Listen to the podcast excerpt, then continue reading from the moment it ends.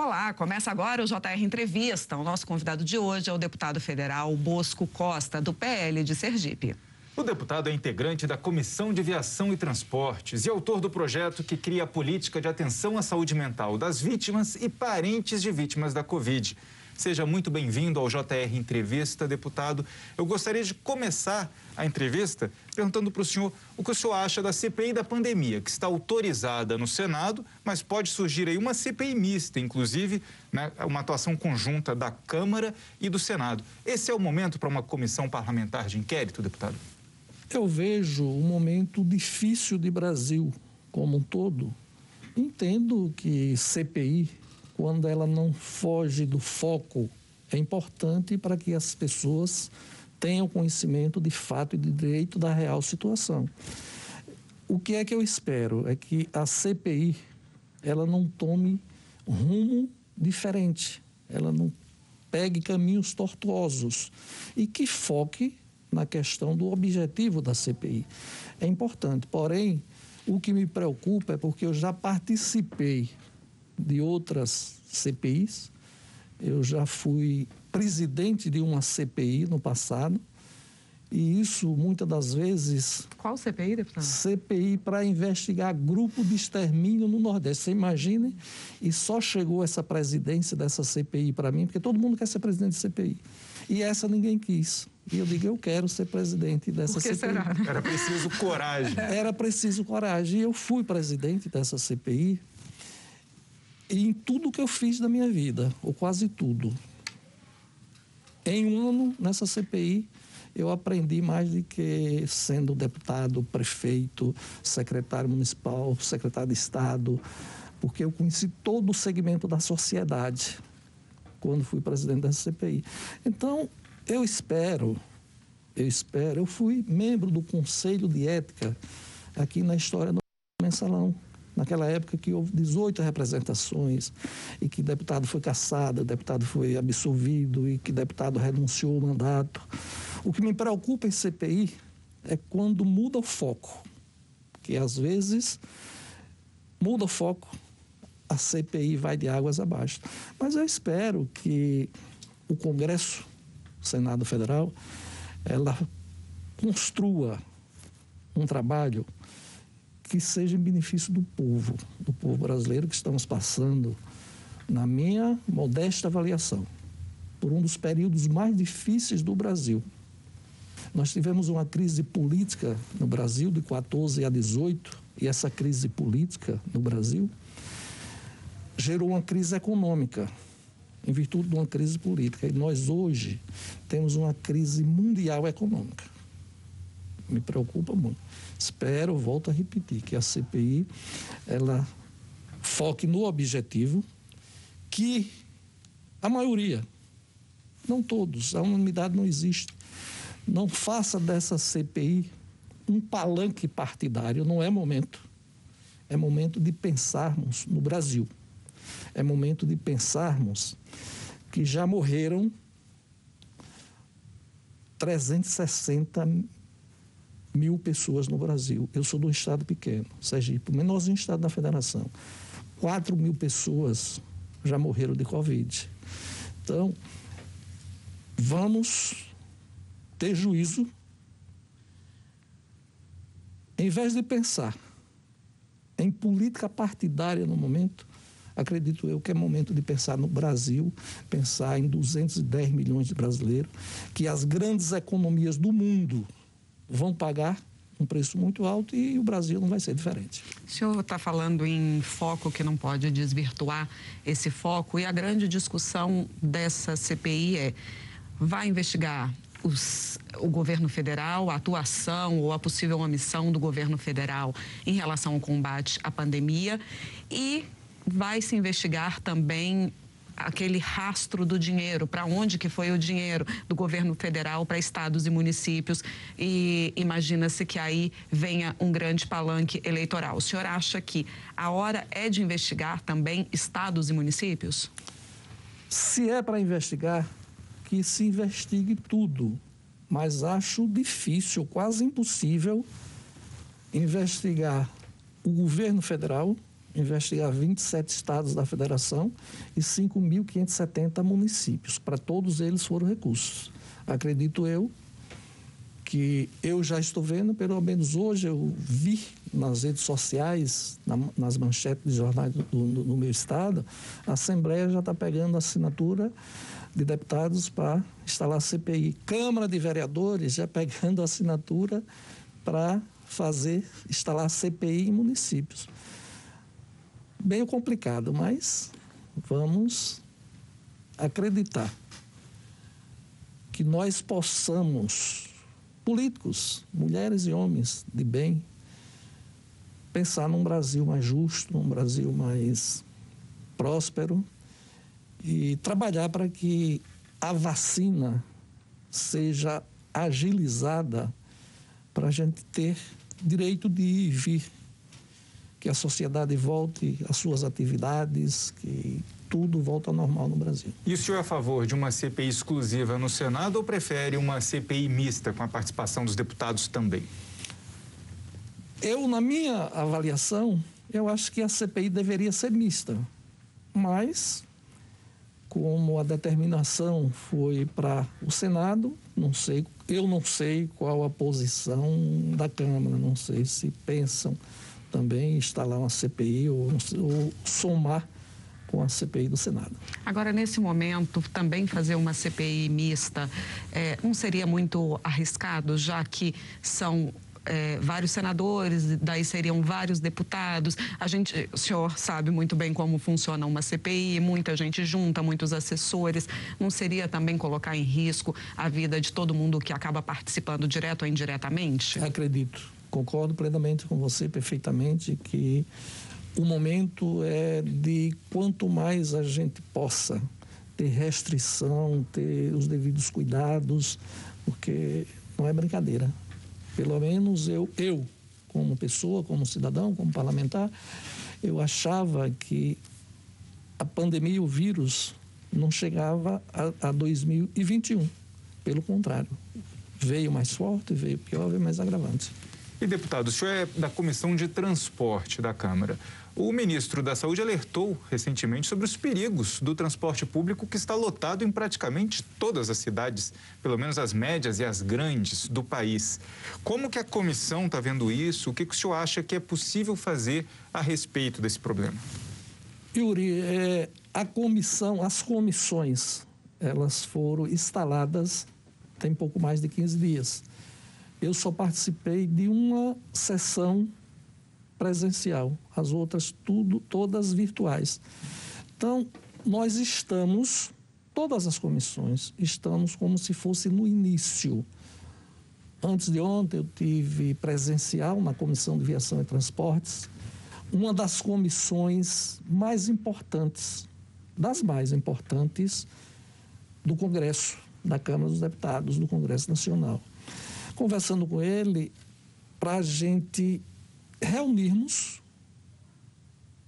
um número mínimo de deputados e deputadas para a gente discutir as prioridades, que tem centenas ou mil, milhares de projetos tramitando, mas para que a gente possa discutir, principalmente nesse momento tão grave, discutir as prioridades, porque é o que você falou aí, Yuri, é muito complicada a questão do transporte público, porque quem utiliza mais o transporte público é justamente a classe mais pobre.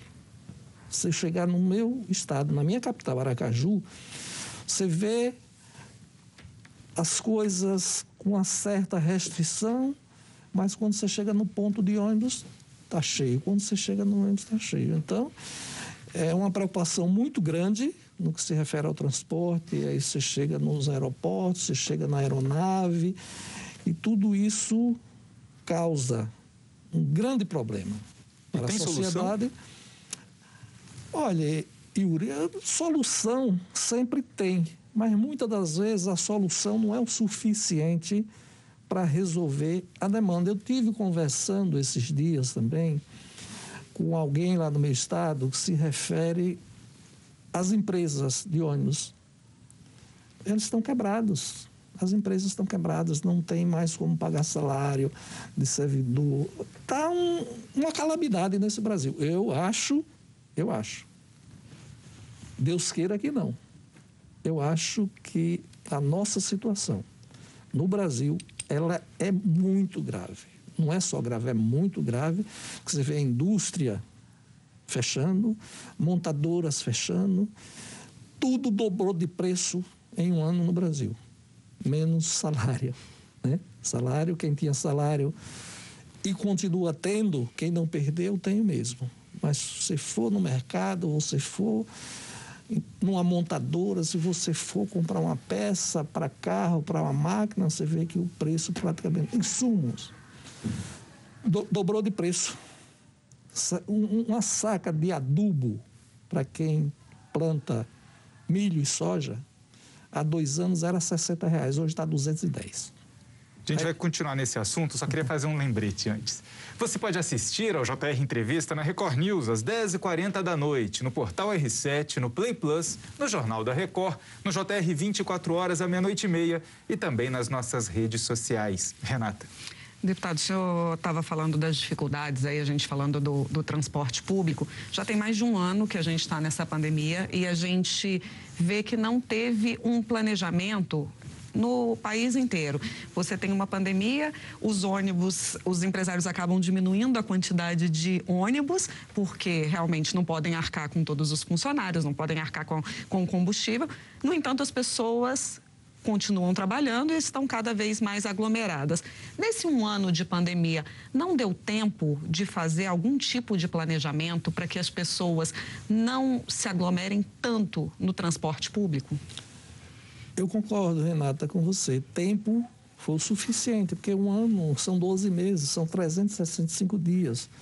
Porém, o que eu sempre falo e digo é que é muito difícil.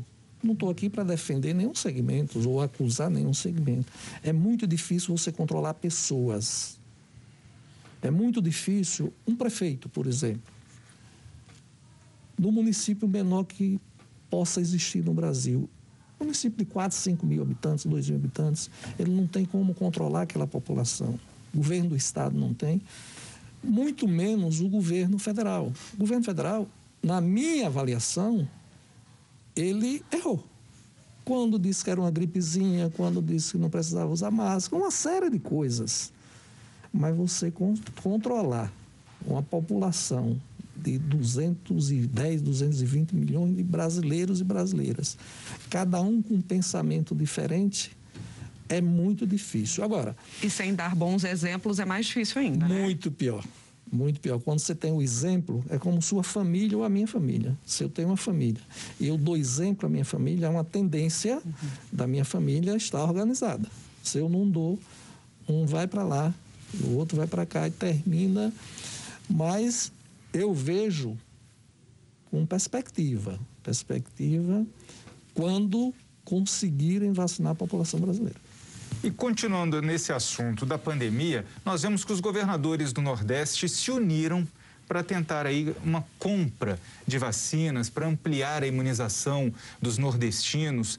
Como que se houve esse descolamento entre os governadores do Nordeste tentando comprar vacinas fora do Plano Nacional de Imunização? Yuri, eu vejo, é opinião minha, eu vejo cada um querendo defender ou tentando defender a sua pele.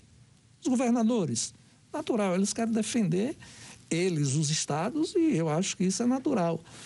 Porém, os recursos, a informação que eu tenho é que os recursos para pagamento da vacina, eles têm que sair do governo federal.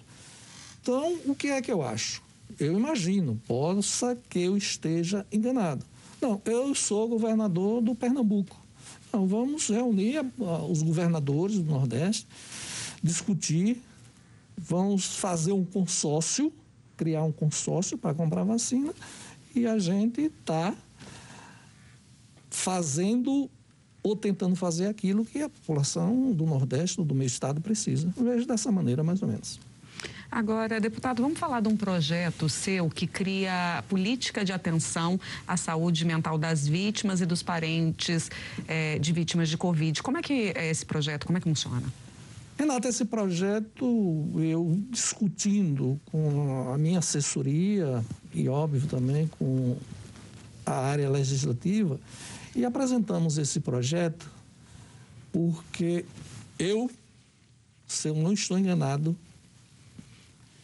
eu nunca imaginei de o Brasil chegar tanta gente deprimido atrás de psicólogo, de médico, de remédio controlado. Eu acho que os laboratórios não têm como fabricar mais.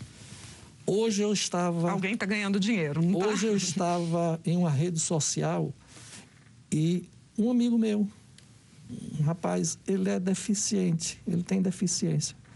Dizendo, eu estou ficando doido, ele, eu estou ficando doido, minha mãe não me deixa sair de casa. Então, eu achei interessante apresentar, espero.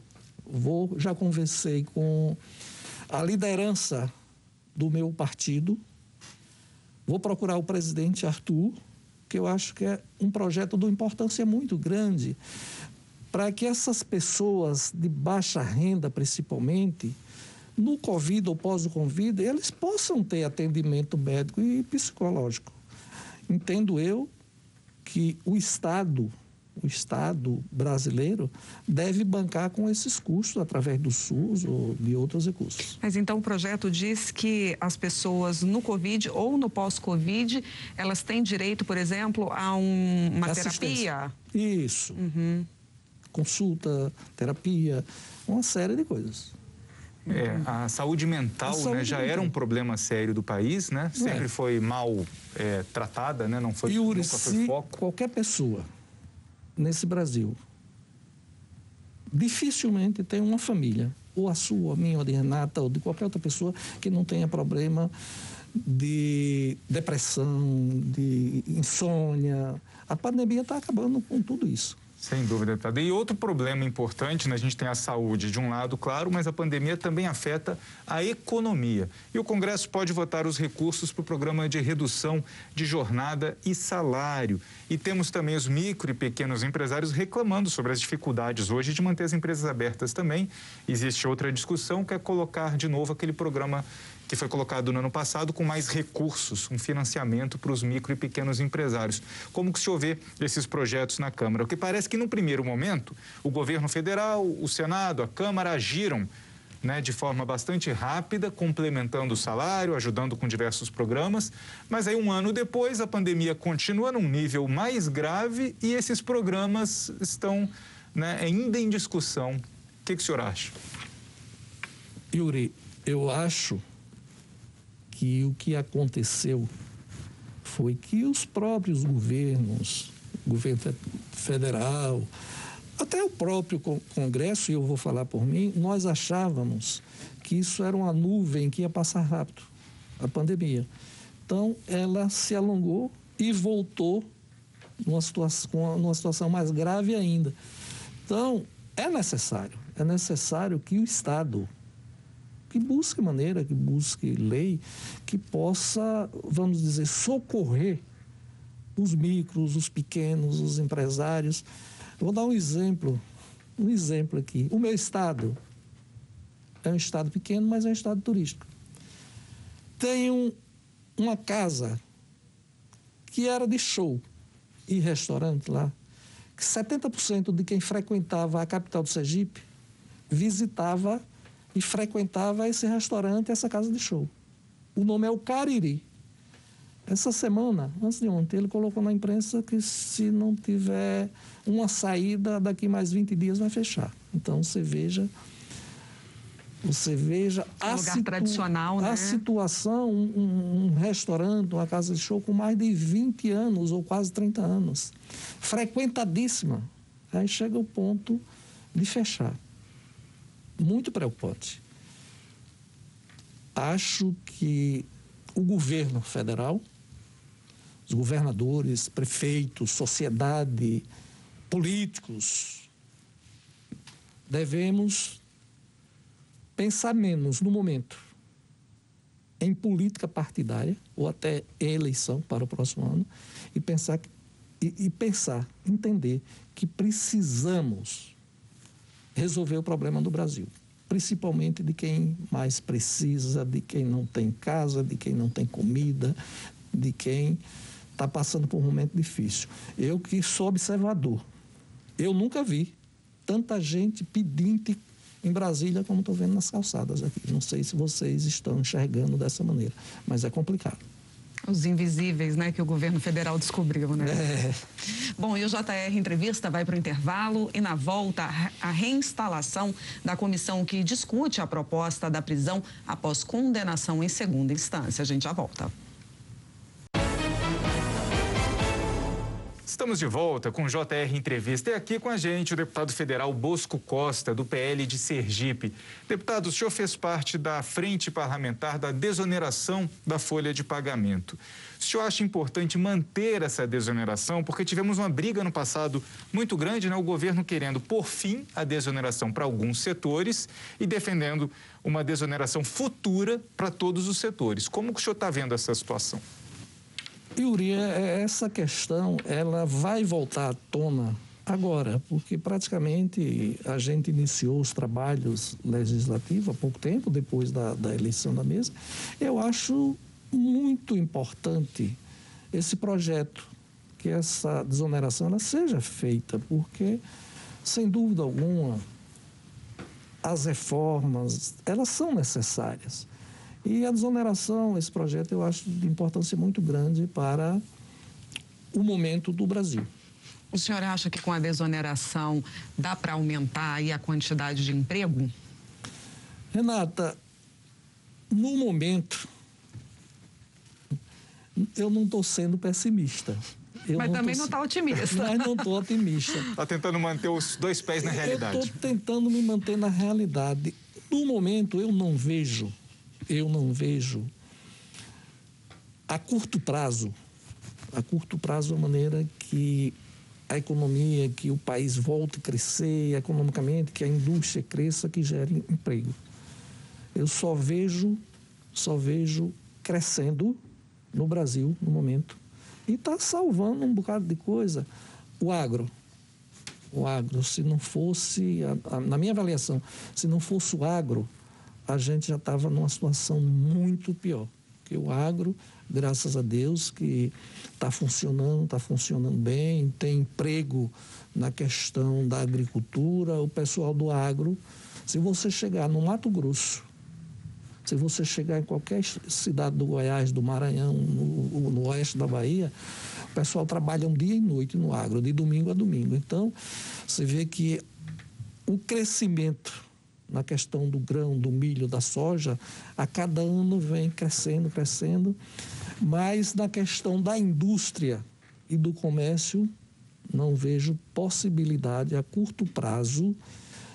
Temos que buscarmos meios, mas não vejo assim a curto prazo uma maneira de gerar emprego e renda a curto prazo. Agora, o senhor falou da necessidade de reformas, mas em meio a todas essas que estão em discussão, a tributária, a administrativa, o governo também pretende acabar com os municípios que tenham menos de 5 mil habitantes no país, até como uma forma né, de, de, otimizar os recursos públicos. Por que, que o senhor é contra essa ideia? Acho que não resolve o problema do Brasil. Acredito eu que o problema no Brasil não é esse. Olhe, que eu, eu, eu posso dizer para vocês. Eu conheço, eu, 25 estados no Brasil. E não apenas as capitais. Não acredito que com a redução de municípios vai resolver problema do Brasil e da economia do Brasil. O que poderia e o que poderá resolver o problema do Brasil, eu posso estar equivocado, é uma reforma que nós precisávamos, precisávamos fazer há mais de 20 ou 30 anos e ninguém quer fazer. A reforma política partidária. Não acredito, não acredito que nenhum país do mundo possa crescer, desenvolver com 30 ou 40 partidos. Defendo e sempre defendi. Sou minoria mas se dependesse de mim, o Brasil tinha seis ou sete partidos. talvez fosse a reforma mais importante para a população brasileira. Aí não me pergunto por que não existe, não existe interesse. Era justamente o que eu ia perguntar para o senhor. Por que, que não querem fazer essa, então. essa reforma política? Renata, aí seria uma consulta, uma conversa, principalmente com os representantes dos partidos no Brasil, eles poderiam dizer. O ano passado, o ano passado, eu pleitei, falei com o ex-presidente Rodrigo para ver se a gente tinha como avançar na reforma partidária e na unificação das eleições. É inviável a eleição a cada dois anos. E o momento oportuno, o momento oportuno de unificar as eleições tinha sido em 20, porque eram as eleições municipais, uhum. poderia prorrogar os mandatos de prefeitos e vereadores, nós não íamos legislar em causa própria, unificávamos as eleições, mas não existe interesse, não sei. Agora, acaba de ser reinstalada a comissão que discute a proposta da prisão depois da condenação em segunda instância. Qual é a posição do senhor? O senhor defende essa prisão em segunda instância ou só depois da acusação transitada em julgado? Não tenho posição definida, Yuri. Eu tenho pensado, estudado muito, porque você me pergunta por quê. Sou 100% a favor de quem deve, de quem comete o crime, pagar pelos seus atos. Mas, como eu falei aqui no início da minha fala, eu fiquei um ano em uma CPI para investigar grupo de extermínio no Nordeste e tive a oportunidade de conhecer todos os segmentos da sociedade desembargador, juiz, promotor, policial, civil, militar, do exército, político. E essa questão da prisão de segun, em segunda instância me deixa muito na dúvida. Se ela, na hora que ela chegar em plenário, eu vou pensar e pensar muito. Primeiro, não tenho nada pessoal que eu possa fugir de qualquer coisa no que se refere a qualquer processo. Mas tenho muita dúvida, porque todo segmento da sociedade, todo, tem bons e ruins. Lamentavelmente, e eu acho correto, nós temos dois segmentos da sociedade no Brasil que somos mais cobrados. É político, é natural, tem que ser mais cobrado mesmo. Somos nós que elaboramos as leis em vigor, a começar dos municípios até a União. São vocês que nos representam? Somos nós que representamos, somos nós que ordenamos as despesas públicas, temos que ser cobrados. Mas, infelizmente, no Brasil, a sociedade só cobra mais de quem está presente. Quem é que está mais presente? É político e polícia. Polícia você encontra ou um carro ou dez carros, ou um policial, dois policiais. E a maioria dos outros segmentos da sociedade, a sociedade de fora não enxerga para cobrar de direito e de fato a responsabilidade de cada um. Obrigado, deputado. O JR Entrevista faz mais uma pequena pausa e no próximo bloco combate às fake news durante a pandemia. Não sai daí. Estamos de volta com o JR Entrevista. Hoje com a gente o deputado federal Bosco Costa, do PL de Sergipe. Deputado, o senhor é o autor, o relator do texto que acaba de ser aprovado na Comissão de Transporte, que prevê isenção aí da taxa de renovação da carteira de motorista para idosos e para caminhoneiros de baixa renda. Como é que está aí esse projeto? Em que pé que está? Esse projeto foi aprovado terça-feira na CVT, Comissão de Viação e Transportes, é um projeto de autoria do deputado Crisóstomo, lá de Rondônia, que pede isenção de taxas para motoristas acima de 60 anos, em virtude, acredito eu que ele pensou dessa maneira, da mudança no Código de Trânsito, que os idosos vão precisar fazer renovação a cada três anos, enquanto as pessoas jovens, vão passar 10 anos. Então, as taxas ficam muito altas. E muitas das vezes, Para quem tem dinheiro, tudo bem. Mas um caminhoneiro. Mas essa isenção é só para quem é baixa renda? Baixa renda. Uhum, ok. Tá. Baixa renda. Uhum. Então, um caminhoneiro que a cada três anos, depois de 60 anos, que ele precisa renovar sua habilitação, eu acho que é justo que ele tenha isenção numa taxa, porque é justamente na velhice que o cidadão precisa de mais recursos, é quando precisa de medicação, é quando filhos ou netos depende que vão na casa dos avós jantar, almoçar, tomar um café. Acho que é um projeto justo e que não vai onerar muita gente, porque é um por exemplo, um motorista de 60 anos são poucos, o quantitativo é pouco e é justo que esse cidadão que hoje ganha em torno de dois mil salário, dois mil reais de salário, que ele tenha esse bônus na renovação da sua CNH. Uhum. Perfeito. E durante a pandemia, a gente viu que outro problema, deputado, é a proliferação de fake news, inclusive atrapalhando o próprio combate da pandemia, né, com mentiras sobre vacinação, sobre efeitos do distanciamento social, até sobre o próprio vírus, como se pega o vírus, a respeito de remédios que não funcionam no combate à Covid-19. Como que o senhor vê né, a atuação do parlamento, que pode ser feito para a gente conseguir controlar a pandemia de fake news enquanto combatemos a pandemia do coronavírus? Yuri, eu acho que só combate com a legislação mais rígida. Lamentavelmente. O crime, a falta de responsabilidade de quem usa fake, só com a legislação mais rígida, que essas pessoas possam serem punidas de uma maneira mais rígida que poderá evitar essa situação dos fakes. Agora, a, a, questão das fake news, elas acabam dificultando também o combate à pandemia, já que as pessoas é, acreditam em, por exemplo, o tratamento precoce? Não só atrapalha, em todos os sentidos. E quando acontece esse tipo de coisa, a imprensa seja ela escrita, falada, televisionada, que fazem jornalismo com responsabilidade, são prejudicados com esse tipo de coisa. Então, é de fato e de direito. A única saída, rigidez na, na legislação. E o que, que, o senhor acha possível a Câmara fazer, né, como instituição, e os deputados, né, o senhor em particular, para tentar ajudar o Brasil a sair dessa tragédia nacional, a maior da história do país, com a pandemia matando quase 4 mil pessoas por dia. Qual o papel da Câmara que o senhor identifica ser necessário neste momento para ajudar o país a sair dessa tragédia?